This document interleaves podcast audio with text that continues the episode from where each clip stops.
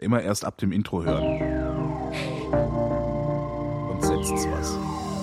Und nicht reinreden. Nee, total unprofessionell ist das. Gott. Also vor allen Dingen, wenn die Stimme was sagt. Also jetzt nicht reden. Mache ich ja gerne im Radio, weil ich genau weiß, dass dann so die, die ganzen Profis die kriegen davon Schmerzen.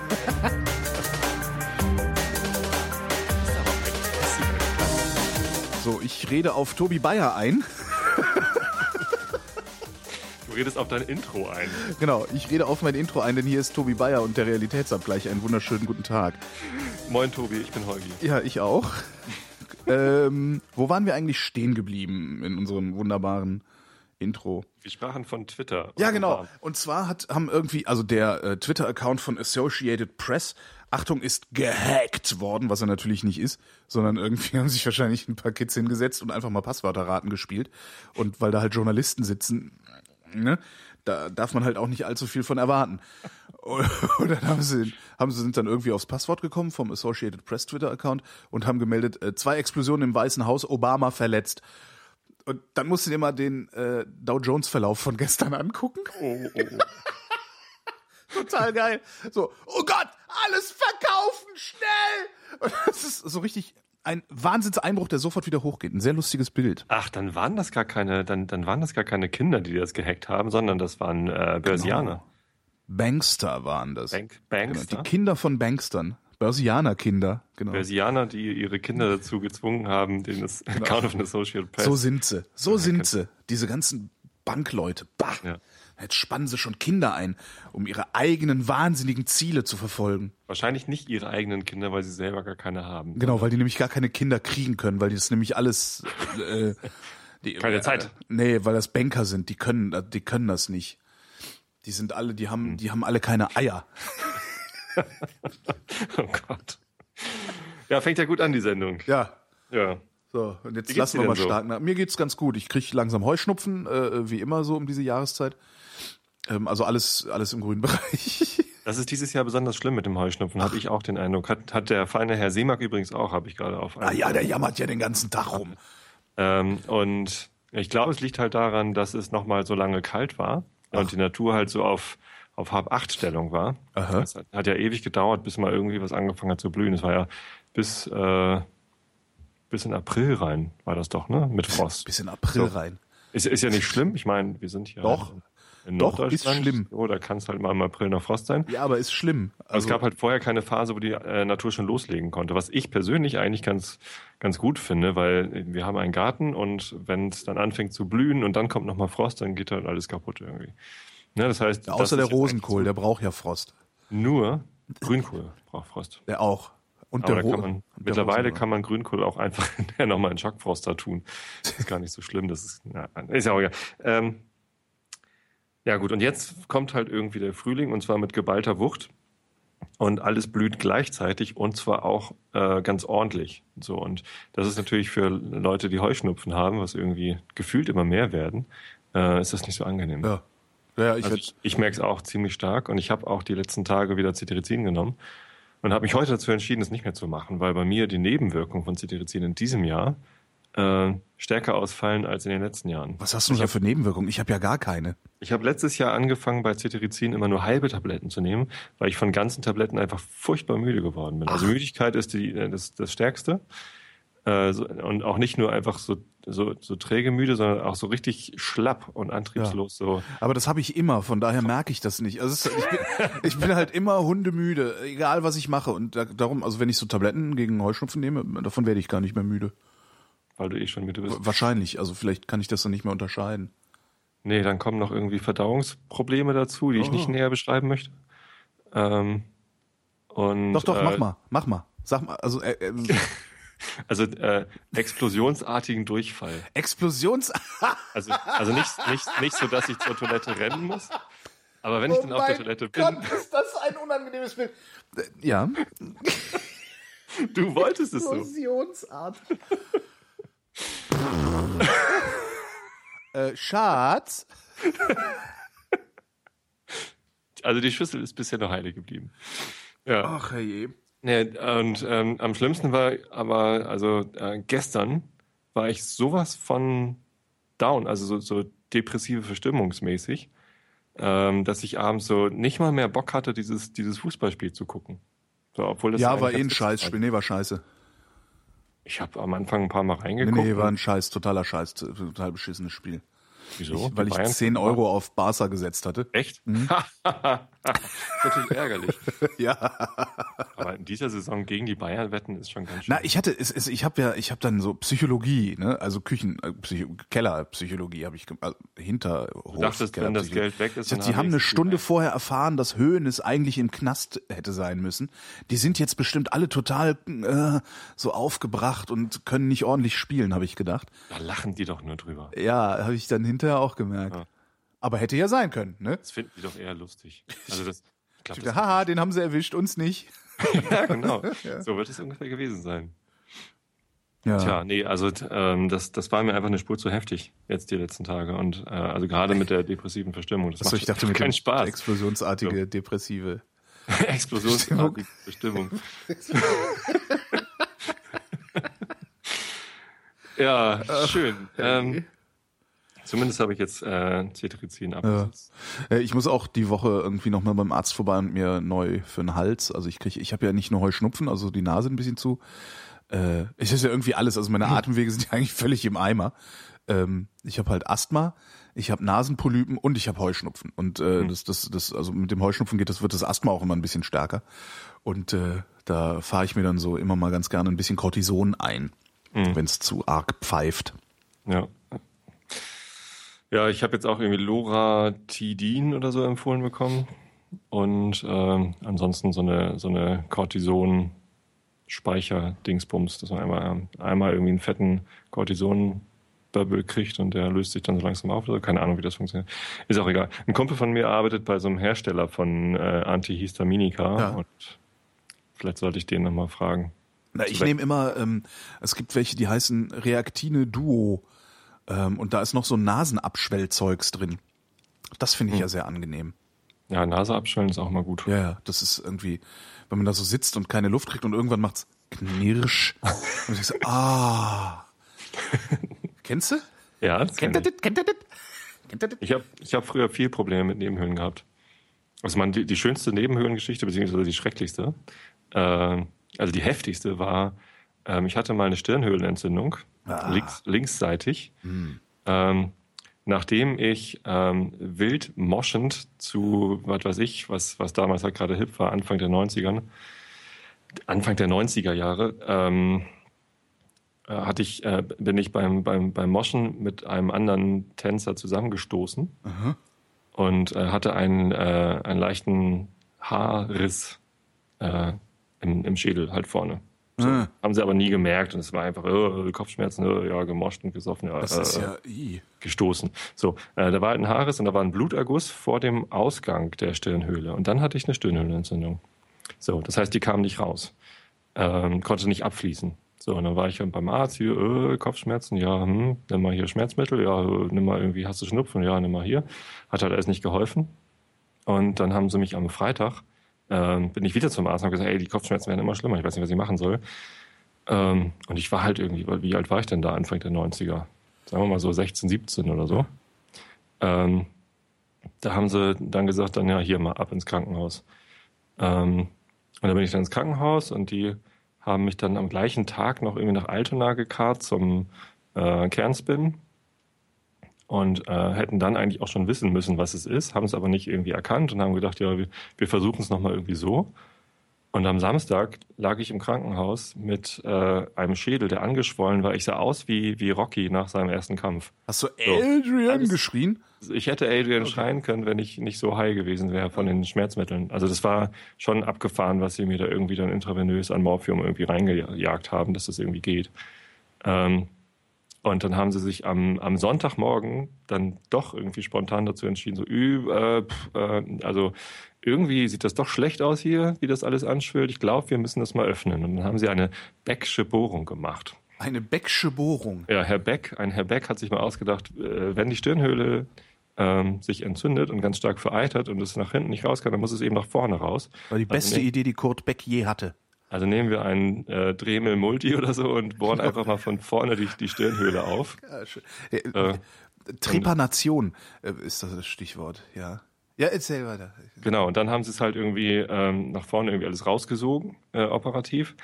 Äh, und dann aber nicht gleich wieder zugemacht, sondern ein kleines Röhrchen in die Stirn gesetzt, damit es nicht gleich wieder zuwächst. Äh, und haben dann äh, mehrfach täglich das gespült. Ne? Also oben Ach an der so. Stirn eine Spritze angesetzt Mhm. Und dann mit äh, Druck durch die Stirnhöhle dann äh, durchgespült mit Hast du Salz. das fünfte Element gesehen, ja, wo Mr. Sorg das Schwarze so runterläuft vom Kopf? So ein Bild habe ich gerade im Kopf, so dein Kopf, wo so bö das Böse aus deinem Kopf sickert.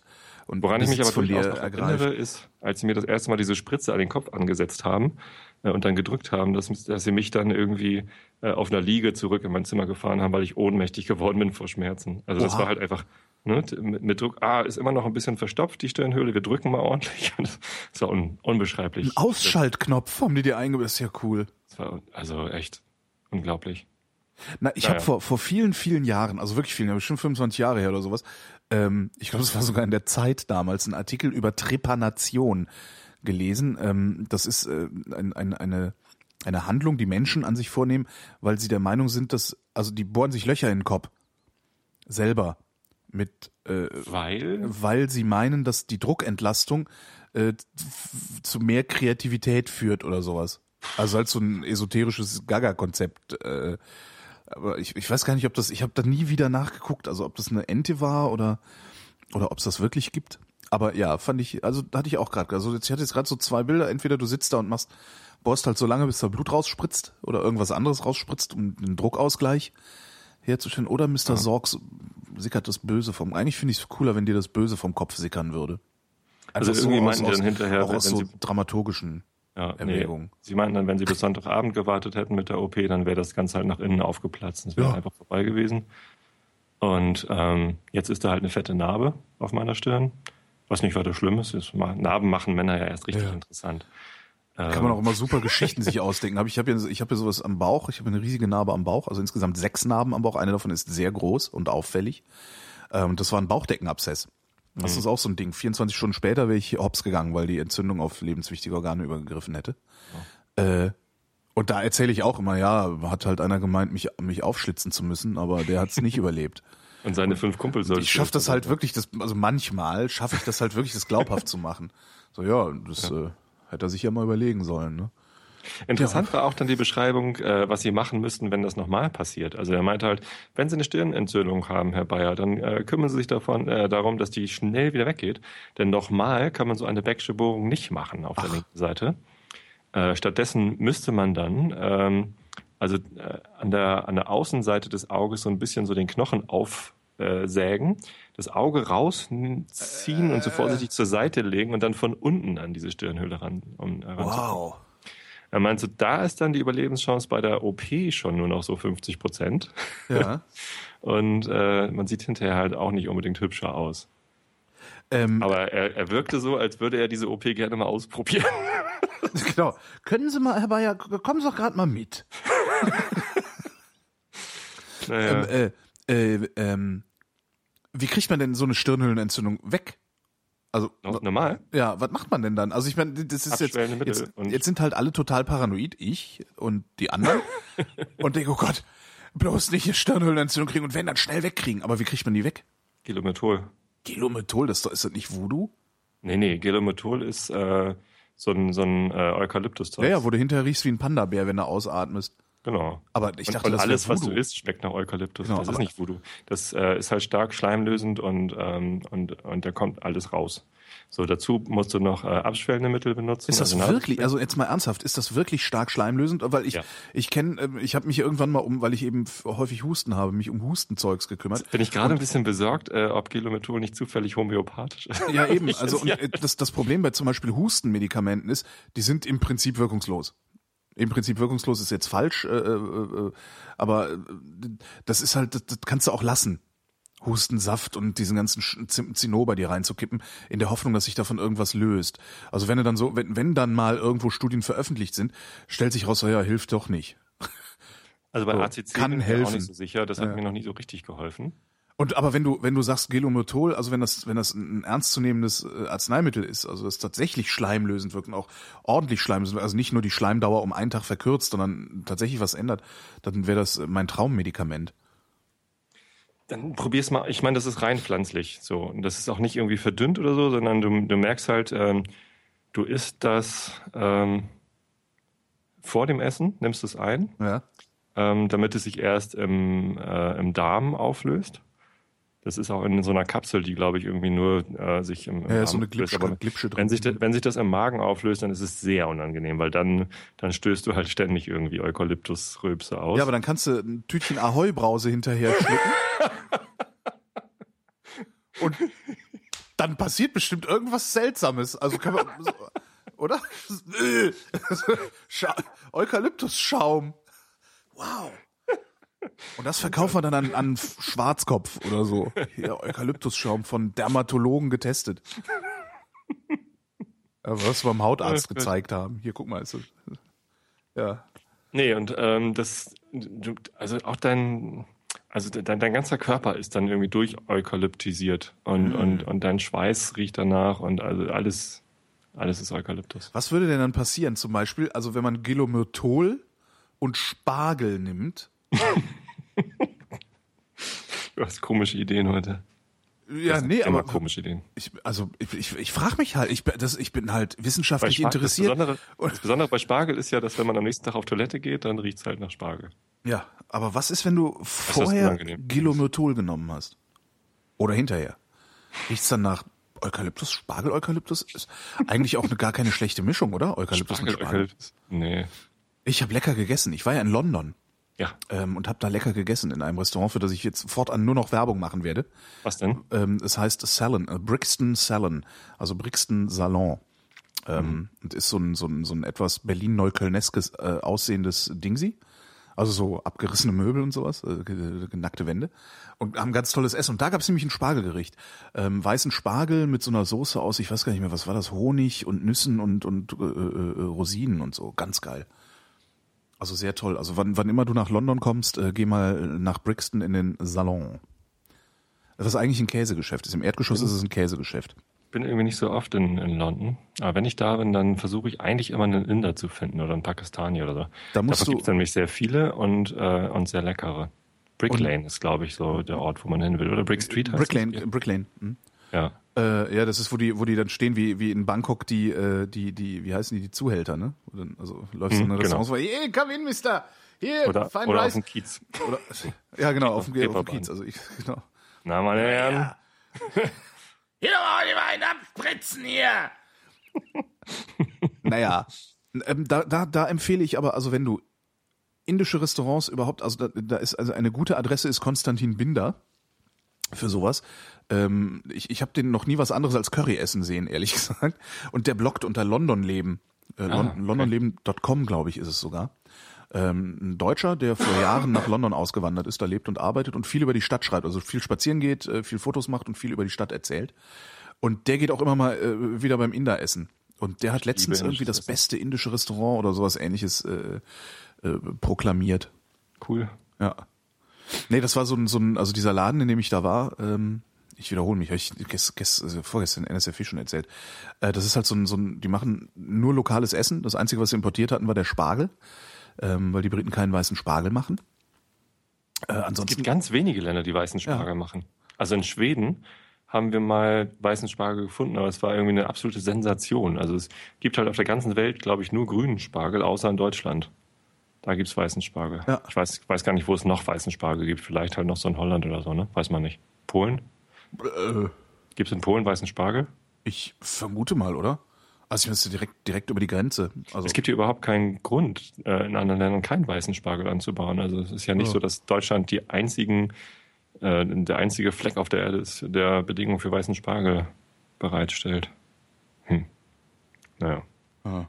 Naja, und, und, und der erzählte halt, ähm, dass, dass er ein Gericht mit, mit Spargel hätte. Das lag halt hauptsächlich daran, dass irgendwie ein Kumpel von ihm eine Plattenfirma oder was war das hätte in Deutschland, die Spargel Records heißt oder sowas. Oder, oder ja, irgendwie sowas. Und äh, die hätten halt gesagt, ähm, mach uns doch mal ein Rezept mit Spargel. Spargel ist geil. Also Wir essen auch gerne Spargel. Traditionell schälen wir auch immer selbst, Ja. weil, weil man ja die Schale braucht, um dann später nochmal ein Süppchen zu machen. Mhm. Ähm, aber ich glaube, am, am liebsten esse ich Spargel einfach nur mit einer Scheibe Schinken und äh, zerlassener Butter oder vielleicht eine Hollandaise. Ich finde, brauche ich finde ja die Scheibe Schinken beim Spargel furchtbar. Das mag ich Was? gar nicht. Mhm. Ah, da musst du halt den richtigen Schinken nehmen. Ja, nee, ich finde das irgendwie mag ich den Schinken dabei nicht. Ah, doch, Aber ich an, ansonsten auch, also das Problem Und ist halt, du kriegst halt kaum, du kriegst halt kaum irgendwie mal ausgefallene Spargelgerichte irgendwo serviert, sondern es ist dann halt meistens äh, Schinken, Salz, Kartoffel, Hollandaise. Und darum fand ich das in diesem Laden in London so geil. Also echt toll. Naja, also es gibt schon ab und zu mal. Also Spargelauflauf sieht man relativ häufig. Ähm, Spargel im Salat. Spargel als Beilage zu irgendwas anderem. Ja, aber es ist halt auch nur Spargel als Beilage zu irgendwas anderem. Also da war es halt eine Vorspeise, die ein, also die auf, auf Spargel ausgerichtet war. Toll. Zu Hackbraten gab's. Hackbraten, genau. Hackbraten mit. Falscher Hase. Da muss ich immer an Otto denken. Bei Was? Falscher Hase. Wie sowas? Im ersten Otto-Film gibt es so eine Szene, wo er irgendwie seinen, seinen Hasen äh, zu, zu irgendeinem Restaurantbesitzer in, in Pflege gibt. Hier, pass mal drauf auf. Und hinten steht halt falscher Hase als, als Tagesmenü und er geht halt erstmal nach hinten und streicht falsch durch. So, haha. Da, kannst du heute noch über Otto Walkes lachen? Allerdings, ja. Echt? Ich nicht Ja, mehr. ja. Klar, wenn ich die alten Platten höre. Nee, geht nicht Also der mehr. hat ja damals diese, diese Stadion-Shows gemacht. Ähm, und wenn ich, wenn ich mir die heute nochmal, ich weiß halt noch, wie ich irgendwie als Fünfjähriger da gesessen habe am Plattenspieler und mir diese Schallplatten angehört habe. Es ist, es ist immer noch geil. Also, aber nur das Alte. Die neuen Sachen, die er macht, weiß ich nicht. Die sind, die erinnern mich halt an das Alte, was er früher gemacht hat und deswegen finde ich ihn immer noch gut. Ja, nee, habe ich mal versucht, aber das hat nicht mehr geklappt. Also da saßen wir wirklich nur noch da, haben die Platten gehört und uns angeguckt, als hätten wir sie nicht mehr alle. Also, Ich habe das lange nicht mehr gelacht. Gibt es das eigentlich auf Spotify? Gibt es Otto auf Spotify? Weiß ich nicht, ich benutze Spotify nicht. Oder auf irgendwas anderes, wo man es mal eben hören kann? Weiß ich auch nicht, ich benutze irgendwas anderes auch nicht, wo wir das mal eben. Also ich benutze, ich benutze Spotify, ich habe allerdings keinen Premium-Account. Ich habe jetzt letztens gesehen, es gibt auch einen mittleren Account jetzt bei Spotify. Den kannte ich vorher noch nicht. Äh, Für 4,99. Dann kann man halt nur nicht streamen auf Mobilgeräte, aber man ist halt wenigstens die Werbung Ja. los. Ich höre das mit Werbung, weil ich es einfach nur ab und zu anmache. Was passiert denn um, mit Werbung, wenn man es mit Werbung hat? Wird dann Werbung eingeblendet? zwischen den Songs, irgendwie alle drei, vier Songs, kommt Ih. dann halt eine kurze Pause. Ja, aber das ist doch genau das, weshalb ich, äh, weshalb ich Internet gut finde, damit ich nicht nach drei Songs Werbung bekomme, wie in jedem Ja, dann musst du Radio. halt zahlen. Ja, So, dann zahlst du 9,99 Euro im Monat und hast die Werbung weg. Oder 4,99 hast die Werbung weg. Finde ich, finde ich fair, aber mir, also ich höre das so, ich höre so selten Spotify, dass ich ähm, das dann halt einfach mit Werbung höre. Ist mir egal, dann schalte ich kurz ab. Meistens ist es sowieso nur Werbung für Spotify. Also es passiert ganz selten, dass ich da mal andere Werbung höre Ja. als Spotify-Werbung.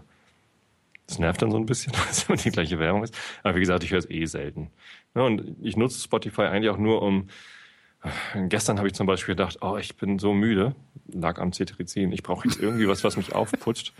Ähm, und dann habe ich mir irgendwie Metallica angemacht, Battery von, von der Master of Puppets und das, äh, das hat mich wieder wach gemacht. So, dann brauche ich aber auch nur zwei Songs, die sind dann auch schön lang. Damals waren Rocksongs ja auch noch äh, in epischer Länge. ja genau, weil sie alle auf Heroin waren und gedacht haben, ah, geiles Solo, ey, dung, dung, dung, dung, dung, dung, dung, dung, dung, dung, dung, dung. So ist Inegada da wieder erstanden, entstanden. Das wissen ja die wenigsten. Die waren auf Drogen. Alle auf Schore und haben gesagt, oh Haben- geil. haben- dung, haben vergessen dung, dung. aufzuhören. Genau. Sehr schön. Jedenfalls, äh, was, was mir richtig, äh, also ich, ich war jetzt vier Jahre nicht in London, vier, dreieinhalb Jahre nicht in London. Ähm, und was ich immer, ich wollte da ja mal leben in der Stadt. Äh, hatte ich irgendwann mal mit Ende 20 mir vorgenommen, hat dann nicht geklappt.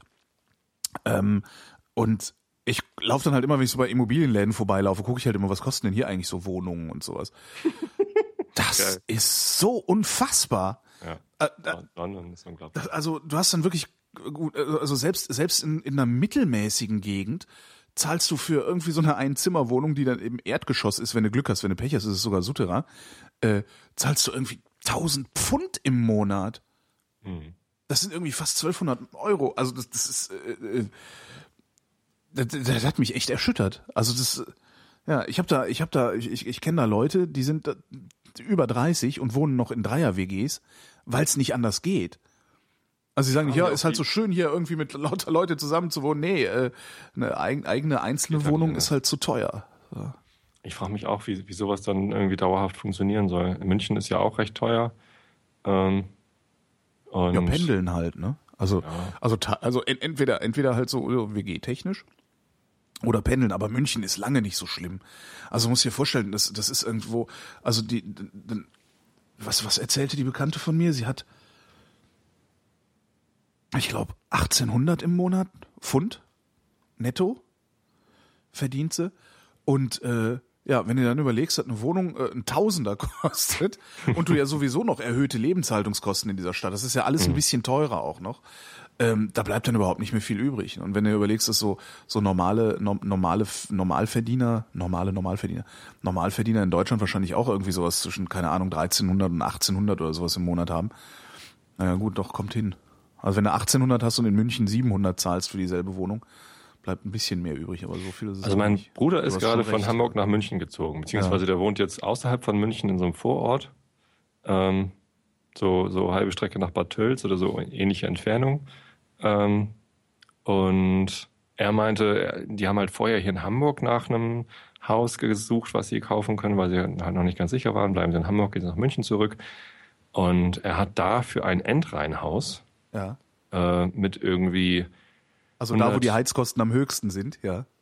Ähm, naja, aber dafür hast du wenigstens auf drei Seiten Fenster. Stimmt. So, Fenster. Oh, was ist denn heute mit mir los? Ja, bei mir geht's ja auch nicht gut. Ähm, zahlt er, also Kaufpreis, ne? nicht Miete, hat er, hat er genauso viel gezahlt wie in Hamburg am Alsterlauf für ein äh, Herren, äh, altes Herrenhaus irgendwie oder so, so, ein, so ein, ja, halt so ein großer Kasten mit irgendwie über 250 Quadratmetern Gründerzeit-Villa. äh, mit 2000 Quadratmeter Oh. Garten, äh, alter äh, Baumbestand und ne, also Ja. Ähm, er meint so, ja, das wäre natürlich geil, so zu wohnen, aber es ist viel zu teuer. So und dann unten muss er das bezahlen, weil er gar nichts anderes kriegt. Krass. Und kriegt er irgendwie außerhalb der Äh, Stadt. über wie viel reden wir da? Hm? Über wie viel reden wir da? Wie viel, wie viel Das, kostet? ich, ich, äh, ähm, es gibt hier bestimmt Hörer, die wissen, wer mein Bruder ist und ich möchte nicht äh, Ah, okay. Na gut. Details Ja, alles erzählen.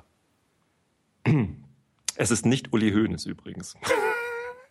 ich bin, Hoeneß. obwohl mir manchmal eine optische Ähnlichkeit zu Herrn Hoeneß. Das hättest du mir jetzt nicht sagen dürfen, weil jetzt reibe ich dir das natürlich die nächsten Jahre rein. Ne? Irgendwer Also, hat mal gesagt, ich sehe aus wie Norbert Blüm. Das hat mich total irritiert. Es gab Das- mal auf, auf Facebook gab so ein, so ein so ein Gimmick, irgendwie ist es vier Jahre her oder so, wo alle Leute ähm, ihre Profilbilder ausgetauscht haben mit äh, Bildern von Prominenten, die so ähnlich aussehen. Da habe ich gefragt, hey, welcher Prominente sieht mir denn ähnlich? Und hat der Einzige, der geantwortet hat, gesagt, hat gesagt, nimm's mir nicht übel, aber ich bin nur auf Norbert Blüm gekommen. ich so, hä? Okay, naja. ich weiß nicht. Nee, ich auch nicht. Also kommt Fällt dir mir. ein Prominenter ein, der so aussieht wie ich? Äh, ne, äh, nee. Nee. Aber Norbert Blüm? Aber ich kenne die meisten Prominenten, kenne ich ja gar nicht. Wieso? Ich hab, ja, weil ich kein Privatfernsehen gucke. aber du bist doch Medienmensch. Ja, aber das heißt ja nichts. Also ich gucke kein Privatfernsehen, ich gucke keine Boulevard-Zeugs. ich ignoriere das großflächig. Also das, und das gelingt mir ganz gut. Also es gelingt mir erstaunlich gut. Das Einzige, was ich an, an Boulevard mitbekomme, ist äh, das ARD-Buffet. Das ist so eine Sendung, die da tagsüber läuft im ersten, wo sie immer irgendwie, also es ist eine der, ich finde die super, die Sendung, weil die ist so, die ist in ihrer Ernsthaftigkeit so unglaublich albern.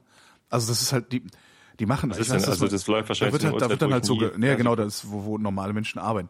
Da wird dann halt gekocht, hä? Da wird halt irgendwie gekocht, so, da kommt dann irgendwie dieser, so ein dicker Koch, keine Ahnung, wie der heißt. Ich glaube, es ist auch ein prominenter Koch. So ein dicker Koch, der kocht dann irgendwie was und dann wird da gegessen und dann kommt irgendwie so eine arme Floristin, die immer so ganz groteske Sachen aus äh, Haushaltsabfällen bastelt. Also nicht Küchenabfälle, ne, sondern was, was eigentlich auch nochmal eine, eine Rubrik wäre. Nehmen Sie den benutzten Kaffeefilter, Küchenabfälle Und, äh, neu. Nee, nee. zerstäuben Sie das. Ja, nee, eher sowas wie, ah, guck mal, hier haben wir noch, Einer Klobürste. hier haben wir noch äh, äh, ähm, äh, Ver Styropor-Verpackungsnupsis, aus denen können wir schöne Mobiles bauen. Und dann, äh, weißt du, dann bastelt die so Zeug und, und die, das, das ist halt alles so, das, das Aberwitzige daran ist, es ist komplett unironisch. Also die, die reden miteinander, als wären sie normale Menschen. Ja? Dabei ist das, das ist, man kann sich das überhaupt nicht, tolle Sendung. Kann ich nur jedem empfehlen, mal zu gucken. ARD-Buffet. Das ist Ich so, gestern Tobias Schlegel gesehen übrigens. Tobias Schlegel. Von Extra 3, den. Ah, ja, ja, ja, ja, ja, ja. Ähm, der hat, äh, der stand mit äh, großem Mikrofon und Kamera am Jungfernstieg rum und hat Leute interviewt und ich dachte, geil, hier bleib ich mal stehen und guck mal, wen er jetzt als nächstes irgendwie dran kriegt. Äh, der macht ja auch mal so so Spaßbefragungen. Ne? Ja. Ähm, Spaßbefragungen. aber irgendwie dachte ich so, nee, wenn ich jetzt hier rumlurke, ist es irgendwie auch doof. Ich bin, ich bin ja kein Tobias Schlegel-Fanboy. Obwohl ich den ja, den finde ich ja, eigentlich finde ich den ganz, ganz, äh, ganz angenehm noch. Ich finde halt Finde nur so Straßenumfragen scheiße. So, komm, wir fragen 100 Leute, da geben 10 bestimmt eine total doofe Antwort, die schneiden wir hintereinander. Genau.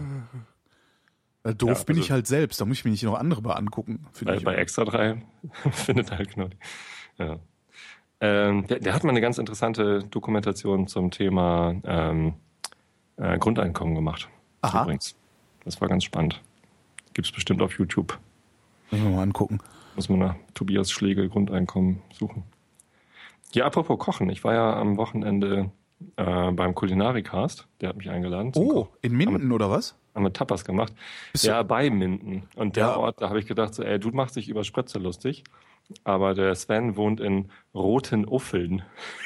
Uffeln ist immer schön. Uffeln. Und Uffeln. Aber als ich das das erste Mal Uffeln, gelesen habe, Uffeln halt, ist übrigens, das kennst du. Uffeln ist, wenn man äh, mittags sich nochmal ins äh, ungemachte Bett legt, um nochmal ein Stündchen zu pissen. Uffeln.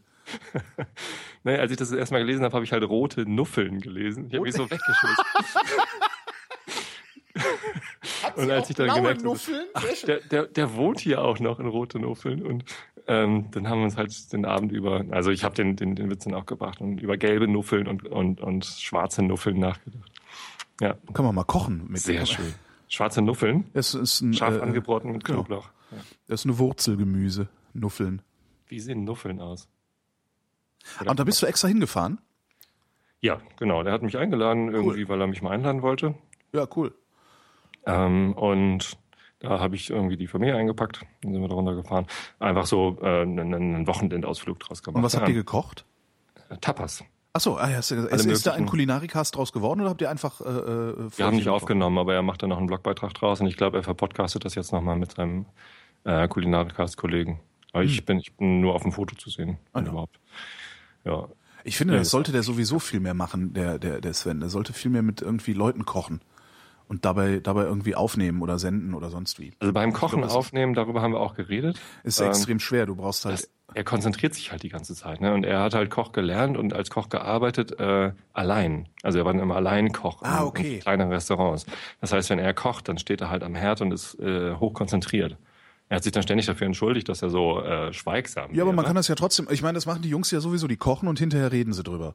Und das, das irgendwie mit verschiedenen, mit verschiedenen Gästen äh, auf, die, die dann auch in verschiedenen, äh, wie nennt man es denn, also unterschiedliche äh, Reifegrade bezüglich ihrer Kochfähigkeiten und Fertigkeiten haben. Das stelle ich mir sehr interessant vor, weil da kannst du dann halt auch immer was. Level Kochskill. Ja, genau, weil du kannst immer was lernen. Also, ne, also selbst wenn er, selbst wenn er irgendwie einen Zwei-Sterne-Koch äh, mal da hätte und die irgendwas kochen und hinterher drüber reden, äh, ist mit Sicherheit noch genug Geschichte zu erzählen. Und auch Gibt es wenn eigentlich irgendwie so zwei Sterne-Köche? weiß ich gar nicht. Also ich weiß, dass es Sterneköche gibt. Die kriegen halt so einen, so einen Michelin-Stern. Ja, die, es so. gibt auch mehrere Sterne. Das gibt's schon. Also Hotels gibt's, die irgendwie viele Sterne haben. nee, es gibt auch Restaurants, die ein Stern, zwei Sterne, drei Sterne und so. Ja, aber dann hat der Koch halt einen und dann gibt's noch einen für den Service oder so. Ist das nicht so? Echt? Nee. Gibt es Köche, die mehr als einen Stern haben? Also, Also vielleicht von verschiedenen Herausgebern. ich frage mal meinen Chef, der, der gibt sein ganzes Geld in solchen Restaurants aus. Ja. Aber das finde ich echt so, so, so kochen, kochen lernen am, am lebenden Subjekt sozusagen. Also, dass, dass man sich trifft, äh, sich trifft, irgendwie kochen lernt, also einen vernünftigen Koch dabei, der vor allen Dingen auch erzählen kann, was Sven ja kann. Ja. Ähm, und äh, äh, hinterher setzt man sich hin und redet drüber, was man da eigentlich gemacht hat und so. Der kommt jetzt übrigens auch äh, wahrscheinlich zum Truthahn frittieren. Truthahn frittieren. Ja. Kommt alle zum Truthahn frittieren. Am, äh, wann war das nochmal, Tobi? Äh, Im. August. Äh, September. Aber war das nicht am, warte mal. Das ah, ich hab's gefunden. später. Ich hab's gefunden, im Oktober. Ja. Ach, da ist ja dann noch Zeit. Da wird's ja dann wieder kalt. Ich glaube jetzt nicht, dass irgendwie tausende Hörer kommen. Es ist ja keine Facebook-Party hier. Obwohl können wir eigentlich mal ausrufen, eine Facebook-Party. Aber irgendwie beim. Weiß nicht bei mir. Nee, nee, beim lokalen CDU-Abgeordneten oder sowas. Irgendwie Account, Account, äh, Passwort raten und äh, hier kommt alle. Wir lassen's krachen hier. Wie viele. CDU-Politiker es wohl gibt, die als, als Facebook-Passwort Merkel haben?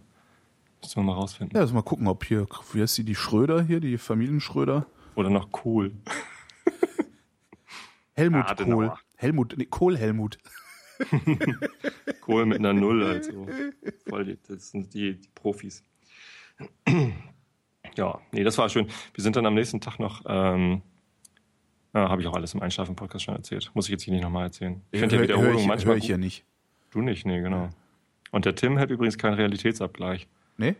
Nee, sonst hätte er gestern die Story mit. Äh, was hattest du gestern erzählt, was ich Weiß schon ich nicht. Ich erinnere mich doch immer nicht dran, was ich erzählt habe. Erzählst du es nochmal? Ja, Achso, eben drum. Also ich erzähl's ja. immer. Mit dem Arduino? Nee, ja, mit dem, mit, mit Linpus. Haha. Limpus, ach so, ja, Ja, Limpus, Limpus. genau. ja, das fand ich lustig. Interessant fand ich, dass, dass, dass, dass äh, er das nicht kannte. Ich kannte es auch nicht. Ja, aber von dir erwarte ich nicht, dass du solche Dinge kennst. Von Tim erwarte ich, dass der alles kennt. Ich glaube, ich muss da mal auch mal irgendwie meinen meinen Realitätsabgleich, also das, mal meinen Realitäts. Der ist zwar wahrscheinlich dollerer Nerd als ich, aber ich, ich habe auch eine Linux-Vergangenheit. Ich habe auch eine Linux-Vergangenheit. ich will kein Badenpuppenblond. Und als ich dann nach Hause kam, das war auch sehr, also ein Kultur, ich hatte dann so, so, so den Ansatz eines Kulturschocks, als ich aus äh, London zurückkam. Sonntagabend war das. Ähm, also London ist ist sehr sauber. Also das fand ich wirklich bemerkenswert. Du, also selbst wenn du wenn du ähm, in so in so echt wuseligen Gegenden wie Camden, ähm, kennst du dich ein bisschen aus in London? Gar nicht. Also ich, Okay, es gibt so, es gibt Camden Town, da ist dann so der Camden Market, äh, äh, so viele kleine Geschäfte, viele kleine Stände, wo du was kaufen kannst und so alle Touristen rennen hin, äh, total viel zu essen und sonst was. Und wenn die Läden zugemacht haben abends, sieht die Straße aus äh, wie Berlin immer. Also überall liegt Müll rum, äh, weiß nicht was. Ähm, und das wird aber äh, sauber gemacht bis zum nächsten Morgen. Und dann ist es da richtig sauber. Und du kannst praktisch, also vom Boden essen, könntest du da theoretisch. Und das ist schon sehr, sehr bemerkenswert, wenn du aus einer Stadt wie Berlin kommst, die eigentlich immer ein bisschen siffig ist. Ähm, und das ist mir richtig stark aufgefallen, weil ich habe zum ersten Mal, ich weiß gar nicht warum, äh, dabei zugeguckt, wie die Stadt sauber gehalten wird, sozusagen. Also ich habe irgendwie die ganze Zeit wahrgenommen, dass hier jemand was wegputzt, da jemand was wegmacht und so. Also das ist irgendwie, weiß nicht, ist mir diesmal sehr stark aufgefallen. Als ich dann zurückkam, ähm, ist natürlich die Berliner S-Bahn nicht gefahren. Ne? Weil, es irgendwie ne, auf der Hinfahrt zum Flughafen war, das war so schmuf und und und und äh, hat so gut funktioniert, dass ich schon gedacht habe, ich säße in einer Falle. Aber äh, gut, also ich landete dann und äh, stand auf dem S-Bahnsteig und die Durchsage sagte oh, Bussen und, äh, Schienenersatzverkehr halt. Ähm, und da ich mich mit Schienenersatzverkehr nicht auskenne, also ich bin halt auch doof, ne, bin ich dann in den Bus eingestiegen und ähm, als er das nächste Mal gehalten hat, bin ich wieder ausgestiegen. Stellt sich raus, der hat an der S-Bahn-Haltestelle gehalten, die auch noch nicht in Betrieb ist, aber weil das halt der Schienenersatzverkehr ist, hält er natürlich überall da, wo die Schiene auch gehalten hätte. Richtig. Ne? Da bin ich Klar, warum soll er denn nur dahin fahren, Ja. wo du hin willst? ja, musste ich aber auch erstmal lernen. Man muss solche Dinge halt lernen. Ne? Im Zweifelsfall halt unter Schmerzen. Holgi und der öffentliche Person. Genau, es ist eine Geschichte ohne Ende. Und dann bin ich halt ausgestiegen und das äh, an der S-Bahn Neukölln. Ähm, und das ist wirklich eine der räudigsten Gegenden innerhalb des S-Bahn-Ringes, die ich so kenne. Und da habe ich wirklich gedacht, so, alter Vater, was laufen hier für Leute rum? Wie sieht es hier aus? Äh, das, das war wirklich ein, ein Unterschied wie Tag und Nacht. Und was ich besonders bemerkenswert fand, da, das muss ich auch nochmal überprüfen, wenn, wenn ich nochmal irgendwann in London bin. Ähm, die als ich, also ich bin mit dem Bus weitergefahren, die, die, die Ruhe im Bus ist in London eine ganz andere. Also da ist, da ist einfach Ruhe. Wenn nicht gerade eine Touristenschülerhorde einsteigt, ähm, sind alle ruhig und, und äh, also versuchen einander so wenig zu, wie möglich zu belästigen, habe ich das Gefühl gehabt. Und das ist hier in Berlin halt überhaupt nicht so. Also, äh, es ist irgendwie alle halten den Betrieb auf, alle blöken rum, äh, plärren in ihre Telefone und äh, weiß der Geier. Also das fand ich, er hatte fast schon Qualität eines Kulturschocks. Also ich wirklich da stand und dachte, Alter, wo bin ich hier? So. Das ist aber hier in. Hamburg auch. Also du hast es ab und zu, wenn, äh, wenn Touristen mit in die Stadt fahren oder halt so äh, Leute, die halt auf dem Dorf leben und nur ganz selten in die Stadt fahren, um shoppen zu gehen oder so. Äh, wenn die mit in einem Zug sitzen, wo halt die ganzen Pendler drin sitzen, das merkst du halt sofort. Weil die unterhalten sich dann über ihre Einkäufe und äh, sind sowieso ganz aufgeregt und plappern. Ja, und alle halt- anderen sitzen halt da und wollen ihre Ruhe haben. Ein bisschen Verständnis habe ich dafür natürlich auch. Also du, du kommst dann in so eine Großstadt oder kommst zum ersten Mal aus deinem Land raus oder so und da hast halt, äh, äh, stehst halt die ganze Zeit unter Strom. Ja. Ich weiß noch, wie aufgeregt ich war, als ich das erste Mal in die Stadt reingefahren bin, alleine mit der Bahn. Aber da habe ich, glaube ich, auch die Fresse gehalten. ich Da, weiß es da war ich irgendwie mehr. 14 oder so. Und dann bin ich das erste Mal in Tosted in den Zug gestiegen. Damals waren das noch diese, diese anderen Wagen. Äh, Mit diesen, mit diesen komischen Türgriffen innen, die man Genau. so, so kurbelartig irgendwie so Genau. halb. Ja. Da hatte ich immer Angst, dass ich nicht rauskomme, weil ich, Ich nicht auch. wusste, die, die, du musst die Kurbel runterdrücken und dann faltet sich die Tür so ein. War nicht so ganz einfach. Mhm. So, und dann waren die Sitze, waren halt so, so immer so Vierersitze mit, mit diese, wo man sich gegenüber saß, ähm, aber seitlich zum Fenster. Nee, Ja. da sind sie ja jetzt auch. Hä? Was rede ich denn hier? Na egal. Na, das waren Die- diese, die- das waren diese komischen Kunst- Kunstledersitze, aus Ja. denen äh, diese Münchner Firma dann irgendwann Luxustaschen gemacht hat, die die Ja. Prolls für viel Geld gekauft haben. ja. Genau, und da bin ich in die Stadt rein und dann bin ich leider auch irgendwie zuerst auf der falschen Seite aus dem Haus, Hauptbahnhof rausgegangen. Ich kannte mich halt noch nicht so gut aus und dann war ich in St. Georg, schnell wieder umgedreht äh, und dann zu Michel, Plattenladen. Das war geil. Das ist ganz witzig, ne? Das ist so das Erste, was man gemacht hat. Ich, meine, meine In älteste Erinnerung vom, genau, meine älteste Erinnerung vom in die Stadt fahren war auch mit dem Zug nach Köln fahren, äh, in Saturn gehen damals. Das war damals der größte Plattenladen, den es so gab irgendwie. Ähm, in Saturn gehen Platten kaufen und Bücher kaufen, weil da gab es halt große, riesige Bücherläden. Mhm. Äh, wie hieß denn der? Ich weiß es gar nicht mehr. Hugendubel. Nee, ich weiß Nee. mal, Gonski hieß der, glaube ich, damals in Köln. In Hamburg gab's ähm, Ah, für, ja. für Schallplatten gab's World of Music irgendwann, aber vorher Brinkmann, Mhm. leider längst dicht. Ähm, und eben Michel. Ich glaube, Michel gibt es sogar noch. Irgendwann hat Michel dann mehr CDs als Platten verkauft. Ich glaube, jetzt ist es auch irgendwie das Plattengeschäft nicht mehr so das, das dicke. Aber Michel war der coolste Plattenladen eigentlich. Nicht groß, aber cool. Und da gab's halt die ganzen Heavy Metal Platten. Meine erste Schallplatte war Gary Moore Live in Japan. Total geil. Und dann Motorhead natürlich. Was, was ich mir da gekauft, was habe ich mir denn da gekauft in Köln? Ich weiß, das dürfte, warte mal. Also meine erste Langspielplatte, die habe ich mir beim lokalen Plattenhändler. Äh, also damals hat ein HiFi-Geschäft ja immer noch die Pla Schallplattenabteilung. Das, das glaubt einem heute keine alte Sau mehr, wenn du das erzählst. Ja, nee, da war dann ein HiFi-Laden wie Saturn. Nee, nee, ähm, der hieß Engels, hieß der bei uns. Genau. Also, nee, nee, Engels. Wie Und dann war da so ein kleiner Ständer mit Nee, irgendwie. da war eben kein kleiner Ständer, sondern der halbe Laden war ein Plattenladen bei Ach. uns. Die, Nee, bei da uns, war äh, in, Fernseher, Dorf, da, waren so vielleicht 20 Platten oder so hatten die. Nee, das war ein richtig, der hatte irgendwie die Top 100, äh, Top 50 oder Top 100 Singles äh, und irgendwie Top 30, Top 50 LPs und auch noch so Sonderzeugs und so. Also es war schon ordentlich sortiert. Wow. Und äh, da hatte ich mir meine erste äh, Langspielplatte gekauft. Das war, die hatte ich mir glaube ich sogar bestellt bei dem.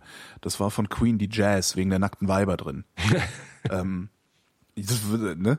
Weiß Ich keine Ahnung, wie alt ich da war. Meine Cousine hatte die und meine Cousine ist ein paar Jahre älter als ich und äh, hatte die hat halt diese Platte und da war- ist halt ne auf der Platte ist halt Bicycle Race drauf von Queen und da drin war eben äh, so zum Aufklappen ein Poster von 100 nackten Frauen auf Fahrrädern. Juhu. Ja, hab ich auch, ne? Und dann sitzt da so irgendwie, weiß ich nicht, keine Ahnung, 13, 12, 13, 14, weiß ich nicht, bei deiner Cousine, hörst die Platte, trinkst Tee, damals haben irgendwie alle Tee getrunken, weil frühe 80er hat man halt Tee getrunken aus Tassen ohne Henkel. Hä? Ja, ich weiß auch nicht. Das irgendwie haben da alle Tee getrunken aus Tassen ohne Henkel, so kleine Tassen, also kleine Steinguttassen ohne Henkel. Haben sie alle irgendwie Tee draus getrunken. Später Okay. haben sie dann aus großen Steinguttassen ohne Henkel Milchkaffee getrunken. Siehst du, das war auch so ein 80er-Jahre-Ding. Naja, dann dann saß man dann Tee getrunken und ich krieg halt diese Platte in die Hand und denke mir so, der Wix-Vorlage. Und bin dann auch nach Hause und direkt im Plattenladen, also ich hätte gerne von Queen die Jazz und hab die dann gekriegt, bestellt und alles und äh, kein Poster drin. Scheiße. Seitdem finde ich aber Queen gut. Also die alten Sachen, muss ich dazu sagen. Also die, sind, die, die, die, die letzten, als die poppiger geworden sind und cheesier geworden sind, fand ich nicht mehr so toll.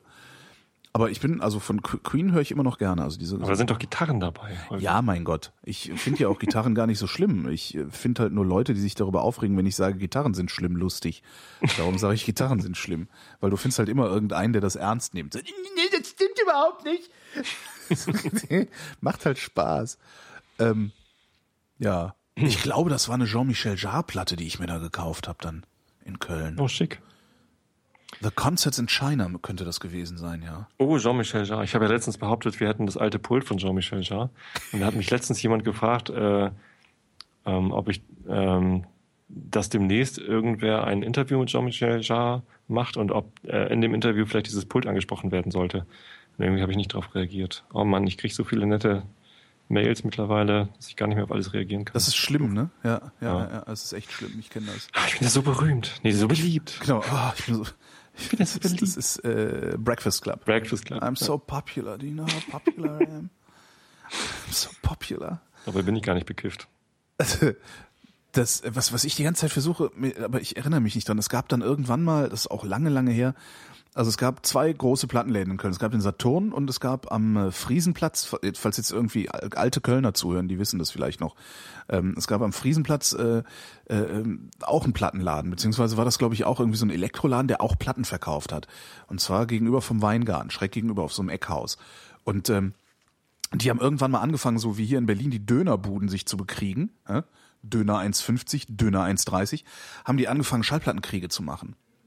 Und das war wirklich faszinierend. Also, also wo dann wirklich jede Woche oder jeden Tag irgendwie Preise gesenkt wurden. Und irgendwann hast du dann da die LPs für fünf Mark, äh, aktuelle Alben und sowas. Und die haben richtig versucht, sich gegenseitig niederzukonkurrieren. Bei Michelle gab's immer die mit dem kaputten Cover, wo sie dann, wo sie dann an, an der Hülle irgendwie rechts oben so einen kleinen Schnitt reingemacht hatten. Ah. Und es war komischerweise auch immer an der gleichen Stelle. Also oder, oder, Ach, das oder sind Mängelexemplare dann sozusagen für die Plattenläden? Das, das waren Mängelexemplare, aber ich weiß nicht, ob der, ob der Mangel äh, Produktionstechnik, also irgendwie durch einen Unfall passiert ist oder ob sie den absichtlich gemacht haben, damit sie es billiger verkaufen können. Das weiß ich nicht. Und sowas Mhm. kenne ich. Wie ist denn das bei Büchern eigentlich? Da wird ja auch einfach ein Stempel reingemacht, Menge-Exemplar und dann ist billiger irgendwie. Äh, Nee, ich glaube, der wird Ach. nicht einfach reingemacht. Ich glaube, den machst du nach sechs Wochen oder sowas, darf man den reinmachen oder so ähnlich. Die haben, das ist auch mal interessant, mich mal mit einem Buch, mit einem Verleger müsste ich mich mal unterhalten. Das ist echt interessant, wie da auch, wie da auch so Haltezeiten in Läden sind und sowas. Habe ich mal am, am Rande irgendwie mitbekommen. Dass wirklich, wenn sich das Buch in den ersten sechs Wochen nicht verkauft, wird's ausgelistet. Raus, äh, next. Und so. Also das muss richtig, richtig heftig zugehen da. Es geht halt immer ums Geld und um die Ja, natürlich. Aufmerksamkeit. So ein, so, ein, so ein Buchladen, der hat halt auch eine begrenzt Fläche, um Aufmerksamkeit zu erzeugen. Hm? Also da gibt's halt vorne Ja, die ja. Aufsteller, wo irgendwie Spiegel Top Ten und irgendwie die, die, die Bestseller irgendwie in großen Stapeln liegen. Und ansonsten haben die halt wenig Möglichkeit, die Aufmerksamkeit Mhm. des Käufers auf ein bestimmtes Buch zu lenken. Ja. Wohingegen Amazon halt äh, weiß, wer du bist, weiß, was du magst, was du gestern gekauft hast und was deine Tante über deinen Account gekauft hat. Obwohl ich, Und- also diese Empfehlungen von Amazon, also ich bin da wirklich nicht restriktiv mit meinen, mit meinen Suchabfragen und, äh, und sowas und ich kaufe auch recht häufig Zeugs da, aber die Empfehlungen, die Amazon mir gibt, sind in der Regel Schrott. Äh, bewirkt aber trotzdem anfangen. einen, einen Umsatzplus von irgendwie Ja. zweistellig Prozentzahlen. Wenn, Echt? Äh, ja, ja. Ähm, da da gibt's die Geschichte, äh, hat mein äh, Produktmanagement-Coach, äh, Marty Kagan hat mir das erzählt, dass die ähm, Produktentwickler von Amazon halt die Idee hatten, hm, wenn jemand äh, so, ein, so ein, äh, seinen, seinen Warenkorb anguckt und da sind halt Sachen drin, dann gab's halt früher immer die Philosophie, lenk ihn bloß nicht ab. Bring Ja. ihn nicht davon ab, irgendwie zu bezahlen. Ne, und, und, und zeig ihm nichts anderes als das, äh, wo es halt längst geht zum Bezahlen. Da sind auch, das ist auch heute noch so, dass irgendwie viele Sachen, die sonst funktionieren, zum Beispiel oben links auf das Amazon-Logo klicken, führt dich zur Startseite, gehen auf diesen Seiten nicht. Stimmt, ja, sehr ärgerlich. Hm? Ja, weil die halt wollen, dass du bezahlst. So. Ja, ja, klar, aber Ja. oft, oft ist es halt so, dass ich, äh, während ich bezahlen will, denke, ach Mist, du brauchst ja noch, hm, hm, hm. Genau. Und dann wird's anstrengend, ja. Ich finde es auch, ich weiß auch nicht, ob es, also haben sie, die messen sowas ja alles. Ähm, und dann haben äh, ein paar Entwickler gedacht, so hier, wir könnten auf der, auf der Warenkorbseite noch irgendwie ähnliche Produkte anzeigen. Ähm, und haben das dann dem, dem Vorstand vorgestellt und haben gesagt, nee, auf gar keinen Fall. Äh, das macht ihr nicht, weil äh, und dann gehen ja die Umsätze zurück, weil die Leute dann äh, nicht kaufen, sondern noch weiter stöbern. Ja. Und dann haben die ähm, das heimlich umgesetzt ähm, und einen AB-Test gemacht, äh, wo sie halt irgendwie nur, ich glaube, eine ganz geringe Menge, nur ein Prozent oder 0,1 Prozent aller Besucher haben halt diese Empfehlungen gesehen. Und dann haben sie, sind sie nach zwei Wochen nochmal zum Vorstand gesagt, äh, gegangen und haben gesagt, hier, guck mal, 80 Prozent mehr Umsatz übrigens Wow. in, der, in der Testgruppe oder irgendwie sowas. Und äh, dann konnte der Vorstand halt auch nichts anderes mehr sagen als, ja, übrigens danke, dass ihr euch nicht an meine Anweisung gehalten habt. Ähm, so machen wir's. Und das war die Geburtsstunde der, der Empfehlung auf Amazon damals. Was ist ein AB-Test? AB-Test äh, heißt, du äh, hast eine Webseite, also jetzt mal auf Webseiten gesprochen, und ähm, spielst abhängig von, von irgendetwas, ähm, Ah, spielst du unterschiedliche Versionen raus. Ne, das heißt irgendwie, ja, sowas, was die Marktforscher auch im Fernsehen machen und in Printprodukten und sowas gerne mal. Also es gibt so, aber Fernsehen- und Printprodukten, da kannst du halt nicht so genau messen. Also na, in Hassloch schon. typisches Beispiel Was, ist Hasloch? Hasloch? Es gibt so, ein, so eine Stadt, wo die GF, ich glaube, die GfK ist das, ähm, Extremforschung betreibt. Ähm, wo sie dann halt auch äh, spezielle Werbespots äh, speziellen Familien ins Programm einblenden und sowas. Weil die Bewohner von Hassloch einen schönen So durchschnittlich, genau, irgendwie sowas war das. Ja. Aber wahrscheinlich gibt's das auch nicht mehr. Das ist Naja, halt zumindest- 20 Jahre alt. Da- Das ist halt ein gutes Beispiel. Amazon Warenkorb, ähm, irgendwie 10% aller Besucher zeigst du halt unten noch Empfehlungen an und den anderen 90% zeigst du es nicht an. Und dann misst du halt hinterher, äh, wie viele von den 10% haben äh, äh, oder wie viel Umsatz haben die pro äh, Besucher gemacht im Vergleich zu denen, die es halt nicht gesehen haben. Das Mhm. ist halt A und B, die Varianten. Und äh, kannst daran halt dann tatsächlich nicht, nicht schätzen, oh, wahrscheinlich lenken wir sie damit ab, sondern du kannst halt hinterher wissen, ja, wenn wir das anzeigen, dann äh, kaufen die Leute mehr. Das nennt sich AB-Test. Da gibt's dann noch die verschiedenen, du kannst halt alles mögliche AB testen. Ne? Du kannst Farbvarianten testen, du kannst Funktionalität AB testen. Äh, und dann gibt's noch so Multivarianten-Tests, wo du halt mehrere Variablen gleichzeitig Mhm. testest. Also Button grün, Hintergrund gelb, äh, Button grün, Hintergrund violett und Button gelb, Hintergrund violett. Dann hast du halt irgendwie ähm, so einen Satz. Augenkrebs. Irgendwann Hast hast du Augenkrebs, aber irgendwann hast du halt, äh, also es, die, Frage, ob der Button grün oder gelb sein soll, ist halt möglicherweise abhängig vom Rest der Seite. Mhm. Und da reicht so ein AB-Test, gelb-grün reicht doch nicht aus, sondern musst du Multivariant testen und ähm, hast dann gleich irgendwie, unter sich, ziemlich viele Varianten. Also das, das geht bis, bis in dreistelligen Bereich, keine Ahnung, äh, wie die Großen das so machen. Ich habe da mal einen Vortrag gesehen von dem Interaction Designer von Otto, äh, Versandhandel. Und so, ähm, ich war gerade, ja. nicht, nicht Otto Ja, war ja, es. nee, ja. ich, Ähm, und das war, das war ziemlich spannend. Also die sind da ziemlich weit vorne dabei mit diesen äh, Multivarianten-Testen. Ja, und da kannst du halt dann einfach hinterher gesicherte Informationen darüber haben, was gut funktioniert. Weil nur weil du eine gute Idee hast, heißt es noch lange nicht, dass sie auch gut ist. ja. Ja. Ja. Also ist, in der Regel ist die, wenn du, wenn du meinst, du hättest eine gute Idee, ist die in der Regel schlecht. Meistens, ja, Ja, genau. Vor allem, wenn es deine erste ist. Also wenn du, wenn du ein neues Problem hast, Ja. das du Ist, beackern willst, ist das Und du- tatsächlich so? Ja, habe ich noch nie beobachtet. Muss ich mal drauf achten. Doch, ist so. Da habe ich äh, bei, bei einer von meinen Produktmanagement-Schulungen mal einen, äh, einen, einen lustigen Test gemacht. Da hatten wir irgendwie äh, ein DIN A4-Blatt mit lauter Kreisen drauf, Ja. so 5 Mark Stück groß, falls sich die Älteren von uns noch daran erinnern, wie ein 5 Mark Stück aussieht. Ähm, und da sollten wir Smileys reinmalen. Das waren halt so drei mal fünf Kreise. Ja. Ne? Malt mal lustige Smiley-Gesichter rein. Und ähm, die, die sollten halt irgendwie lustig sein oder so. Und dann haben wir irgendwie äh, gemalt, alle, alle drei Reihen voll gemalt und dann haben wir halt rumgegeben und jeder musste die anderen bewerten. Und bei keinem war irgendwie äh, der, der lustigste Smiley in der ersten Reihe, sondern es war halt immer irgendwie in der zweiten oder in der dritten Reihe, dass du halt irgendwie dann erst auf die, auf die besseren Ideen gekommen bist. Also noch ein paar Haare hinmachen, noch irgendwie. Genau, einfach nochmal irgendwie deine Idee, die du hattest, äh, ausführen und angucken und daraus lernen. Mhm. Und ähm, dann merkst du, merkst du manchmal. Ach so, das heißt schon, nicht es die erste Idee verwerfen, sondern die erste Idee trotzdem verfolgen, aber immer im Hinterkopf behalten, dass das nicht die Endidee ist. Wenn sie leicht zu umzusetzen ist, so wie ein Smiley malen, kannst du die erste Idee auch ausprobieren. Mhm. So und gucken, ob sie funktioniert. Ja klar, Automobilbau Aber- ist da äh, was anderes. Das ist, ja. ja. das ist ein bisschen schwieriger. Ja, aber die arbeiten auch ziemlich viel mit Tests. Also die stellen ja auch ziemlich viele Karosserien her ja. aus irgendwie. Äh, Ich habe auch schon mal in so einem, so einem, wie heißt denn das? Ist das Usability? Ich weiß nicht, das war so auch so, äh, hier, wir haben ein neues Auto, äh, das hier ist das Armaturenbrett, setzt euch mal rein, spielt mal mit rum, sagt mal, was euch auffällt und so. Wie Genau. Das? Also Usability-Test eigentlich am Genau. Auto gemacht. Und das war damals, das war damals beim Ford Focus. Ähm, mein Vater hat bei Ford gearbeitet, das kam irgendwie darüber zustande.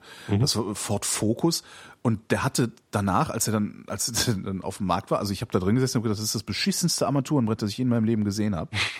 und genau so haben die den auf den Markt gegeben. Mit dem beschissensten Armaturenbrett, das ich je gesehen habe. Ich habe noch nie ein schlimmeres Armaturenbrett gesehen, als mittlerweile sieht er auch anders aus, aber als damals im Ford Focus. Unglaublich. Tja, vielleicht haben die anderen 99 Teilnehmer jetzt gesagt, dass es total geil ist. Ja. Kann halt sein. Ja. So, weißt du nicht. Mann, war das hässlich. Oder vielleicht haben sie gar nicht äh, testen wollen, ähm, wie, wie schön du das findest, sondern ob du die Funktionen, äh, die du finden sollst, sofort findest. Obwohl es so schlimm aussieht, kann Das ist, natürlich auch ja, genau, sein. vielleicht ist es potthässlich, aber ähm, du hast sofort alles im Griff gehabt. Das ist tatsächlich so, ja. Siehst du? Und dann ist vielleicht das das Wichtigere bei einem Auto, als dass es geil aussieht. Ich weiß Zumindest ja bei nicht. Ford. Maserati hätte es vielleicht anders gesehen. oder oder Das war, ey, ich habe auch dann auch London wieder. Da, da fahren, also gut, ich habe mich natürlich hauptsächlich in der Innenstadt rumgedrückt, äh, rumgetrieben, äh, in South Kensington gewohnt, was sowieso schon so eine Upper-Class-Gegend ist. Aber da fahren auch teure Autos rum, das gibt's überhaupt nicht. Und was ich zum ersten Mal in meinem Leben live gesehen habe, ist den Aston Martin Kleinwagen. Kennst du den? nee. Kennst du den Toyota IQ? Das ist diese, diese äh, Smart-Variante von Toyota. Dieses ja, Auch so, so ein Zweisitzer, äh, also sogar, ich glaube, es ist sogar ein Viersitzer, aber hinten kannst du nicht sitzen, weil das viel zu weit, äh, die Sitze viel zu weit hin sind. Also es hat also auch so ein bisschen so eine Anmutung wie ein Smart, wesentlich schöner aus, also besser designt. Ich glaube, ist ein bisschen, ein bisschen flacher, ein bisschen breiter noch. Ob er länger ist, weiß ich gar nicht. Also es ist ein sehr edles, so ein kleines Stadtauto. Ist auch relativ teuer, der, der Toyota. Und genau den, Toyota IQ, gibt's von Aston Martin. Okay. Also, ne, so gibt's ja auch so VW Up, gibt's ja auch von, äh, keine Ahnung, Seat oder so. Und das ist halt Toyota IQ von Aston Martin, handvernähte Lederbezüge, äh, äh, alles, ich weiß nicht, was da noch irgendwie dran ist. Ich weiß jetzt auch leider nicht mehr, was der, was die Aston Martin Variante kostet, aber ich glaube, das war irgendwie sowas wie 60.000 Euro. Also so irgendwie vollkommen wahnsinniges. Äh, ich versuche mal nachzugucken. Toyota Aston. Also das ist ein Kleinwagen. Also ein zweisitziger Ein Kleinwagen. Kleinstwagen. Ein Kleinstwagen Nicht eigentlich, Golf. genau. Nicht Golf ist ja eigentlich Kleinwagen oder ist Golf schon Mittelklasse? Ah, ich kenne Golf ist, Golf ist. Mittelklasse, ja, ja. Wenn, wenn nicht sogar noch mehr. Also ich weiß, Golf ist heute so groß wie mein erstes Auto und mein erstes Auto war ein Passat. Ja, gut, also Golf heute, Golf vor zehn Jahren. Okay. Ja. So, das, das Auto heißt äh, Zygnet, also ich weiß nicht, wie man das richtig ausspricht. Äh, äh, Cäsar Y Gustav Nordpol Emil Theodor, also Zygnet. Aston Martin Signier oder sowas, keine Ahnung. Ähm, ja, gerade gucken, technische Daten, Preisgestaltung. Der, äh, der Zygnet ist in Deutschland ab einem Listenpreis von 37.995 Euro zu haben. Das ist total, das ist total abgefahren. Die limitierte Launch-Edition kostet knapp 50.000. Diese Preise beinhalten keine Vollausstattung. So kostet beispielsweise die teuerste Lederausstattung noch einmal etwa 5.000 Euro und die teuerste Außenfarbe rund 4.300 Euro Aufpreis. Geht Das ist halt totale Wahnsinn. Das ist echt der totale Wahnsinn. Also das ist, wenn du irgendein Distinktionsmerkmal haben willst, kaufst du das. Und nicht einen echten, einen großen Aston Martin. Weil großer Aston Martin kennen wir alle aus dem Fernsehen und so und ist ja auch Aber wer kann es sich schon leisten, so viel Geld für auch noch einen Genau. Kleinwagen? Genau. Guckt mal, wie viel Kohle ich hab. ja, ich kann mir davon nicht nur ein Auto kaufen, das wahnsinnig teuer ist. Ich kann mir sogar ein Auto kaufen, das wahnsinnig teuer ist, mit dem man nix sonst anfangen kann, außer durch die Stadt zu fahren oder so. Finde ich total abgefahren. Und dann am besten noch in irgendeiner Scheißfarbe lackieren. Guck mal, ich kann es mir sogar leisten, das Auto in einer Scheißfarbe zu lackieren. Aber irre, Ja. so ein Ding habe ich live gesehen, da war ich dann doch ein bisschen beeindruckt. Bin ich dann vorbeigelaufen und dachte, hä? Was war denn dit? Und bin dann wirklich nochmal zurück und habe mir das angeguckt. Das sieht schon sehr edel aus. Also wenn in so einem Kleinstauto ähm, einfach eine Innenausstattung ist, wie in einem, ja, in einem 150.000 Euro teuren Auto, du einfach siehst, ja, schönes Leder, schön vernäht, alles sehr liebevoll gemacht. Schon sehr beeindruckend. Da braucht man gar nicht das Geld auf ein Schweizer Konto zu bringen, ne? Kannst dir ein Auto von kaufen. Man kann einfach direkt das, wenn du dir dann mal überlegst, was für einen Wertverlust Automobile haben. Ich weiß jetzt nicht, wie das in so bei so Oberklasse-Autos ist. Das ist ein bisschen besser vielleicht als bei, bei, bei so Opel. Gibt's die überhaupt Opel auf dem. Gebrauchtmarkt? Keine Ahnung. Also wenn ich auf dem Gebrauchtmarkt gucke, dann suche ich halt auch immer nur nach billigen Autos. Also Autos, die, von denen ich annehme, dass ich sie mir leisten kann. Außer natürlich Z3 gucke ich ab und zu mal. Ja, da, ich weiß, auch. da weiß ich, dass ich mir nicht leisten kann, aber Das, das ist das Schlimme ist, ich könnte mir den leisten. Jetzt natürlich nicht neu, aber so, weißt du, so Gebraucht, genau. ge- gebraucht irgendwie, also nimmst du ein bisschen, ein bisschen Ersparnisse, den Rest pumpst du dir dann halt beim Autohändler zusammen die Kohle. Das, das ist bei mir immer so das Schlimme. Also wenn ich, wenn ich meine, meine, meine Ersparnisse auf null reduzieren würde, also alles ausgeben würde, was ich hätte, ähm, dann könnte ich mir einen gebrauchten Z3 leisten und das tut weh. Weil Hm. eigentlich hätte ich gerne einen gebrauchten Z3. ich habe letztens einen gesehen in Rot. Ah. Ich in British. Racing Green mit cremefarbener Lederausstattung, mein Lieber. Ah. Geiler geht's gar nicht. Das ist, das ist cool. Ja. Ah. Ich Ja, aber der Rote sollte, also der hatte irgendwie 80.000 Kilometer gefahren Mhm. äh, und sollte 6.000 Euro kosten. Oh Gott. Den habe ich dann gleich mal auf meinen Amazon-Wunschzettel gepackt. Man kann Sachen von außerhalb auf den Amazon-Wunschzettel packen? Ja, natürlich. Ach, wusste ich gar Ja, nicht. klar. Da gibt es sogar ein Plugin für. Ich habe so ein Chrome-Plugin. Äh, Das heißt, ich, das mache ich mal mit so einem Auto. Ja, es ist ja Quatsch. Ich meine, das schenkt mir ja eh keiner. Ich will es auch nicht wirklich vielleicht haben. gibt's ja irgendwie einen Also- Millionär, der sich denkt, ach komm, ey, der, der Typ, der macht mir so viel Spaß, was soll der Geiz? Kann auch sein. gibt so Kann Leute. sein, aber, aber willst du dann so ein Auto haben oder willst du lieber, äh, dass er dir was Sinnvolles gibt? Weil das ist ja Quatsch. Das ist überhaupt kein Quatsch. Du hast noch nie ein Cabrio gehabt, oder? Nee, ist Ja, richtig. dann würdest du nämlich nicht so ein dummes Zeug reden. Also jetzt ich komme echt auch jetzt so mal. wenig zum Autofahren. Du Reiß dich ja mal ein bisschen zusammen. Du Ja? fährst täglich mit dem Auto zur Arbeit. Nee, es ist wirklich, wenn du, also ich hatte Würde ja, ich dann mit dem Auto zur Arbeit fahren? Scheiß doch Ja. auf Stau und stressiger. genau. Ich hatte ja ein Cabrio und zwar auch ein zweisitziges Cabrio, also ne, so richtig so Sportwagenartig. Eine Barchetta war das von Fiat. Das, äh, die hat zwei Jahre gehalten. Ähm, dann habe ich sie verkauft, also die gibt's auch immer noch, denke ich mal. Die hatte halt, ich hatte Probleme mit dem Motor, die äh, konnte die Werkstatt nicht lösen, die Probleme. Und ich habe den mit dem Motorschaden verkauft. Und der Typ meinte, ja, ja, ich, ich bin eh ein Bastler, äh, ich guck mir das jetzt an und wenn es einen ganzen Winter dauert, ist mir halt auch egal. Und irgendwann schrieb er halt, dass er den Motorschaden gefunden hat nach mehreren Flaschen Rotwein und irgendwie insgesamt, keine Ahnung, 40 Stunden Arbeit, die er äh, da reingesteckt hat, nachzugucken, was das sein könnte und so. Ähm, und wenn er das dann hochrechnest auf Werkstattkosten, ist es halt ein wirtschaftlicher Totalschaden. Also dann kannst du Ja, ja auch gleich einen neuen kaufen. Ähm, und das war aber äh, autotechnisch war das das geilste, was mir je passiert ist. Einfach bei so einem Wetter wie heute, du hast Ja. schönes Wetter, machst das Dach auf und fährst einfach von A nach B, egal ob das ob's ob's eine Spazierfahrt ist oder ob das jetzt irgendwie ist, um, um tatsächlich eine Besorgung zu machen oder so. Was, ein Traum. Also Ist aber sehr gefährlich für die Nebenhöhlen. Kannst du eine Stirnhöhlenentzündung holen. Oh Gott. Also immer schön Gelomethol ins Handschuh. Dann halt, ich habe eine, eine, eine, eine Bekannte von mir, die ähm, hatte einen SLK. einen sehr geilen Mercedes SLK mit Airscarf. Luftschal. Das, da hast also zwei Warmluftauslässe auf Halshöhe am Sitz. Damit du keinen steifen Nacken kriegst. Hammer, oder? Kein Zug. Kein Zug. nee, mach mal Junge. die Fenster zu, sonst kriegt die Oma Zug. Und dann sitzt du in einem total stickigen Auto mit fünf Personen und ah, mh, nee, schlimm. Ja, der, hier der Gitarrist von meiner Band, der, der Carsten, der hat einen alten MG gekauft für 3000. Ui. Aber das Und- ist dann wieder richtig Arbeit und, und, und vor allen Dingen machst du der dir da dauernd. Sorgen, oder? Ja. Also Naja. ich, ich park halt Autos auf der Ich bin Straße. damit einmal gefahren und es ist halt echt wie Go-Kart fahren. Oder wie, Ja. Nur halt in schnell. Also du, du sitzt halt direkt auf dem Boden und, und das ist natürlich viel zu klein für mich. Also ich hatte die Beine so, die, die, die Knie so neben dem Lenkrad, was irgendwie für meine Körpergröße nicht geeignet ist. Aber also und deswegen würde ich mir den auch nie kaufen. Das ist Quatsch. Also da habe ich halt Spaß dran, wenn ich ein, zweimal damit fahre. Das ist lustig. Ähm, aber auf Dauer kann ich damit halt nicht fahren. Ich müsste mich mal in so ein Z3 reinsetzen oder so ein, so ein SRK, um zu gucken, wie meine Beine da reinpassen. Also ich habe in der Barketta erstaunlich, also nee, erstaunlich viel Platz, ja doch, erstaunlich viel Platz gehabt. Die ist natürlich eng, ähm, aber das ist durchaus erträglich und in, Längen, in der Länge ging's auch. Aber du bist, wie groß bist du? Zwei Meter, ne? 1,97. Ja, das könnte, könnte ein bisschen heftig sein. Vielleicht gibt's ja hier Hörer, die irgendwie ähnlich groß sind. Was ich immer noch mal ausprobieren will, ist, ich würde, ich will immer noch mal in einem Smart Roadster sitzen. Ich kann mir nämlich nicht vorstellen, dass ich da reinpasse. Hier Was, im ist so Gänsemarkt fahren ganz viele Twizzys rum, diese, diese Renault Ja, cool. Ne? Elektro-Dinger. Ist das nicht geil? Da müsste ich mich eigentlich auch mal eben reinspringen und gucken, ob ich da reinpasse. Das hier, hier ist so ein, so ein Pizzaladen, Joey's oder so. Aha. Die fahren damit ihre Pizza aus. Und ähm, da das könnte kannst du, geh mal zum, die kannst du beim Renault-Händler leihen. Ähm, Ah. dann, das ist, das ist so geil. Habe ich letztes Jahr gemacht. Das ist total geil. Gehst du einfach hin, also haben sie, darf ich damit mal fahren? Wenn die dann gerade ihr, ihr Testing da haben, lassen dich damit mal im Block kurven.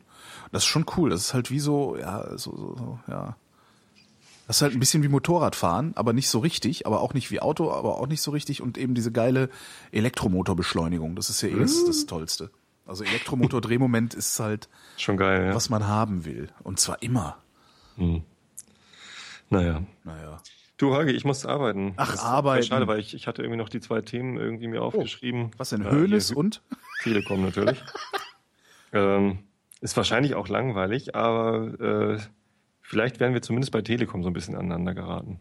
Weiß ich nicht. Wir, ist ja so ähnlich wie Facebook, ne? Bei Facebook haben wir auch irgendwie das Problem gehabt, dass wir nicht wussten, ob das jetzt okay ist, dass sie da Beiträge löschen oder nicht. Ach so, ja. Und bei der Telekom, ja, also ist halt ein Privatbetrieb, ne?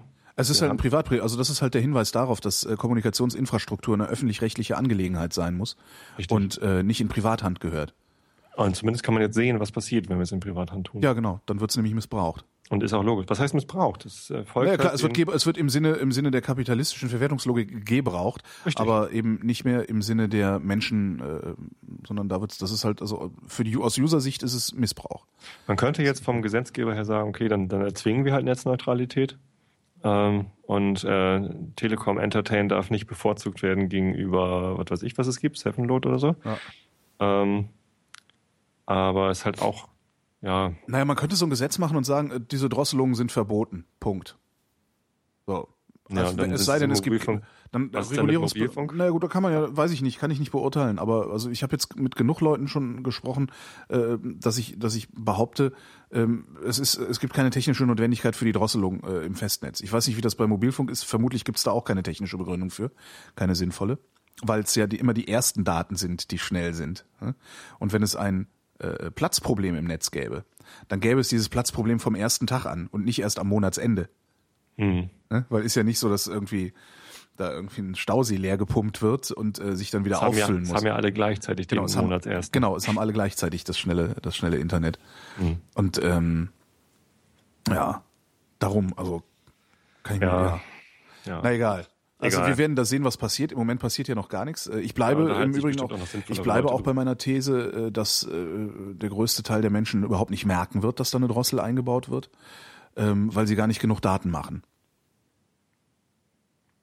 Also Beim Mobilfunk ist es ja schon so, ne? Das, äh, das betrifft ja schon ziemlich viele Leute. ja, aber ich kenne Ich auch habe zum Glück einen, einen Vertrag, wo die Drosselung erst ab 5 Gigabyte eintritt, äh, mobil. ich kenne genug Leute, die äh, eine 200 und 500 Megabyte Ja. äh, Kontingent haben und damit vollkommen zufrieden sind und super auskommen. Gibt's auch, Monat. aber ich kenne auch Normalo-User, die damit nicht auskommen. Ja.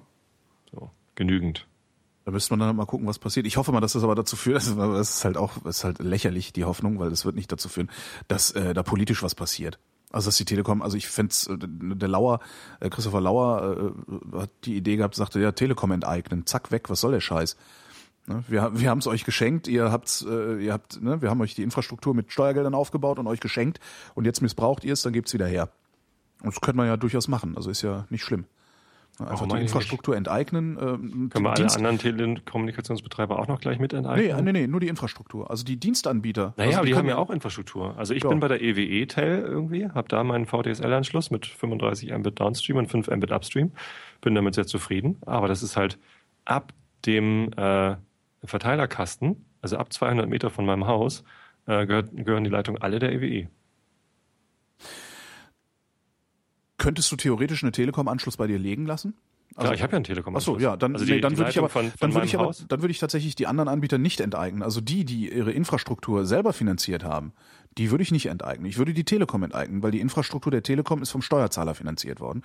Ähm, und das kann er sich auch zurückholen. Und dass man einfach sagt, okay, die Deutsche Telekom, also die Kommunikationsinfrastruktur der Deutschen Telekom, ist eine öffentlich-rechtliche Angelegenheit. Ähm, die bleibt frei. Da ist ne, Netzneutralität und Highspeed soweit möglich. Ähm, die Regulierungsbehörde übernimmt da die Überwachung. Ähm, so dass halt für jeden gehst, dann prinzipiell möglich ist, so dass es für jeden prinzipiell möglich ist, diesen Anschluss zu kriegen von der Telekom. Wenn du zu einem anderen gehst, der seine Infrastruktur selber gebaut hat, ja, ist halt seine Infrastruktur.